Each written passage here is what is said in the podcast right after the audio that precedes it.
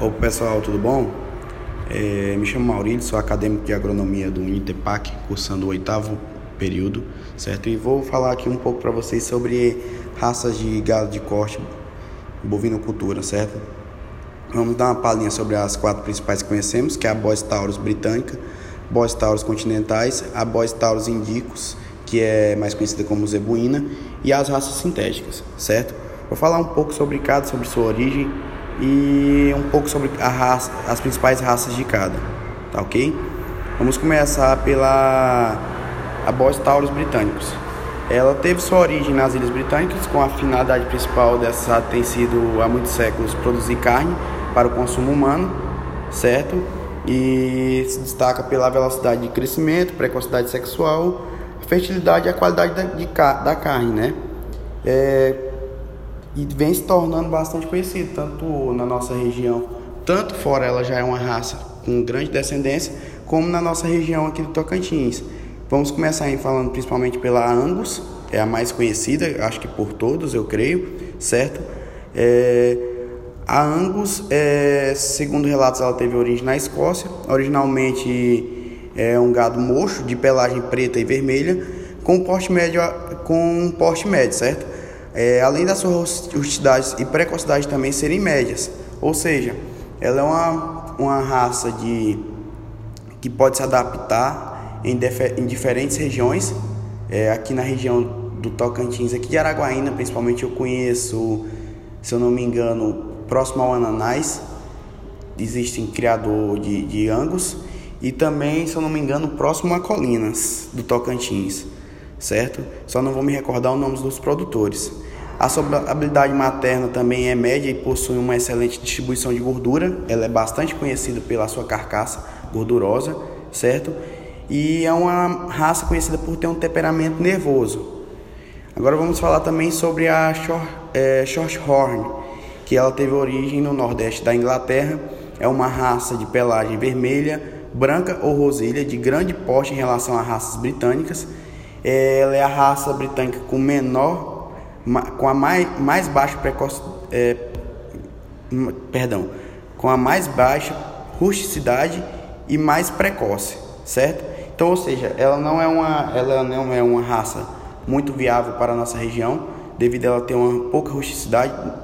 Então, ela geralmente se vê mais a criação dela em, em, em regiões nativas, certo? E possui uma carga de gordura desuniforme também. Certo? Vamos para falar também sobre a Hereford, que ela teve origem no oeste da Inglaterra, possui uma pelagem, uma pelagem de cabeça branca, um manto vermelho, patas e ventos cruzivos, a vassoura da cauda branca e é uma raça de porte grande. Ela possui uma, uma rusticidade média, assim como a precocidade também ser média, ou seja, é uma raça semi-adaptável, podemos dizer, a diferentes regiões que não sejam as suas nativas. É, também possui a pior produção de leite das raças britânicas, ou seja, a maternidade dela não seria bastante viável, então o tempo de chegada do, do, do, do gado demoraria mais, seria um, um gado mais tardio. E também possui uma carcaça de gordura com cobertura desuniforme. Também tem uma conhecida, é, bem conhecida também, a Devon, que é originalmente do sul da Inglaterra, regiões de solos muito pobres, possui uma pelagem vermelha, um porte médio, a precocidade sendo a mais tardia das raças britânicas, isso já torna uma raça inviável, é, porém a sua é a mais alta. Só que, contudo, pela sua é, precocidade ser bastante tardia, não se torna um gado bastante é, favorável para gado de corte, principalmente. A sua habilidade materna é média e além de possuir uma boa distribuição de gordura, certo? Sobre as britânicas eu vou destacar é, essas quatro que eu falei, que foi a Angus, a Shorthorn, a Hereford e a Devon. Vamos falar também agora um pouco sobre as raças continentais.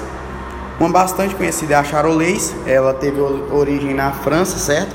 É um excelente fornecedor de carne de animal de tração por ser bastante musculoso, tem uma pelagem branca e as novilhas geralmente tem, começam a produzir de 13 a 15 meses. Tem uma boa qualidade materna, se desenvolveu em várias partes do mundo ou seja, ela tem uma boa rusticidade, a carcaça de qualidade, porém os novilhos demoram muito a terminação. É, essa raça charolês no Brasil é utilizada bastante para cruzamentos industriais, certo? Ah, também vamos falar também sobre a limousin, que ela é original do sul da França, um animal de pelagem vermelho ouro, com exceção do focinho, é, que ele é períneo e a, é, que o focinho, o períneo e a parte inferior dos membros possui uma cor mais clara.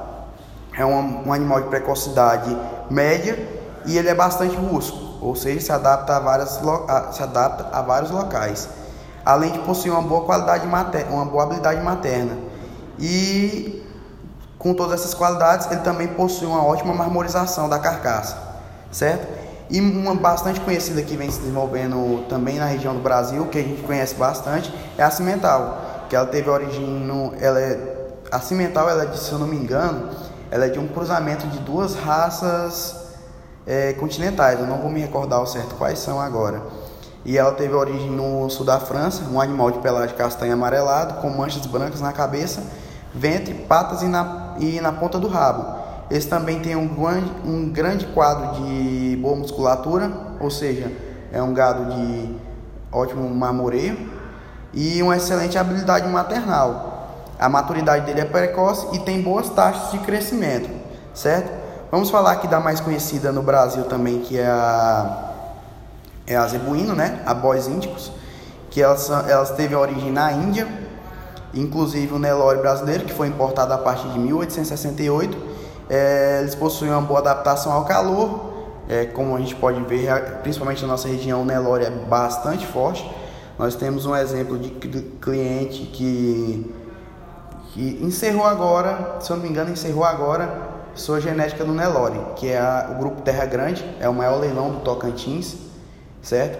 Eles eram bastante fortes na, no, nesse ramo do gado Nelore, certo? E esse gado também é, tem uma resistência em alto número de parasitas, tanto internos quanto externos. É, as principais raças que conhecemos é a Brahma, que ela teve, é uma raça dos Estados Unidos, que vem de cruzamentos de Nelore e Guzerá, onde os norte-americanos selecionaram um boi rústico, né? É, mas com maior carcaça.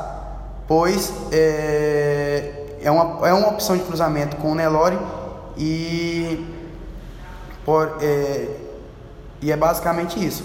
Ela não é uma raça que é bastante, é, como pode-se dizer, utilizada no Brasil. Né? A gente conhece, mas não tem um.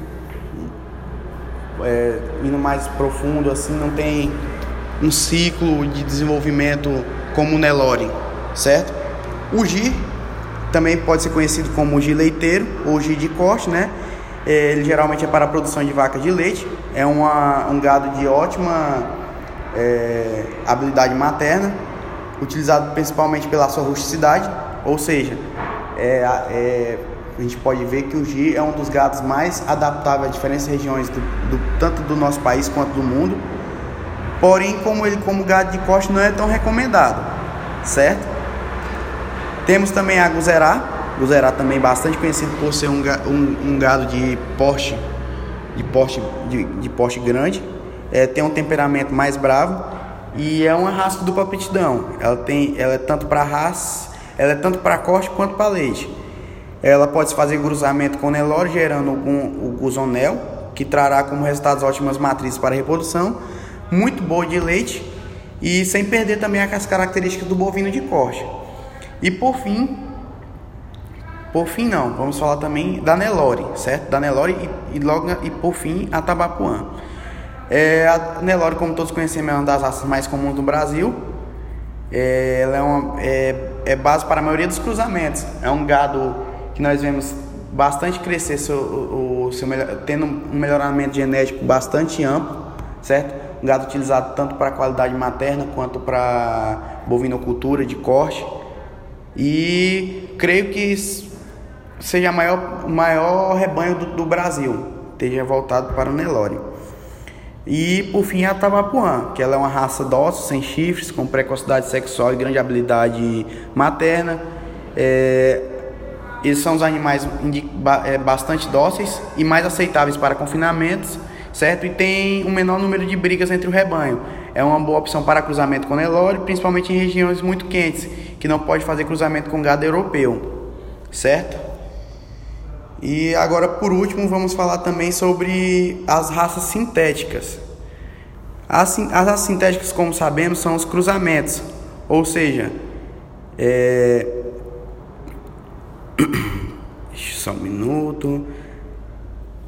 São cruzamentos de duas raças, por exemplo. Temos aqui como exemplo, vamos supor, a raça europeia com a zebuína. Nós temos diversos é, exemplos no Brasil, certo? De que estão fazendo, sendo feitos experimentos. Eu conheço, eu já li relatos sobre é, experimentos na FMVZ Unesp, se não me engano, do Rio de Janeiro, que está tendo um cruzamento F1 de Angus com Nelore, certo? Também temos é, proporções diferentes, um terço europeu, dois terços zebuíno, um terço zebuíno, dois terços europeu, certo? Ou então até cinco oitavos zebuíno ou três oitavos europeus, certo? São raças que vêm sendo praticadas, são, são bem conhecidas como novas raças, né? Que vêm sendo criadas. É, nós demos um exemplo anteriormente do cruzamento, se eu não me engano, só um minuto. É, se não me engano, foi de uma raça Nelore com. Deixa eu ver, só um minuto. Ah, certo. Da Guzerá com a Nelore. Que vem sido bastante utilizado no Brasil. Certo? Eu acho que é basicamente isso. É, falamos um pouco de, de cada raça, certo? Falamos sobre as bois índicos, bois tauros britânicos, continentais e sobre um pouco sobre as raças sintéticas, certo?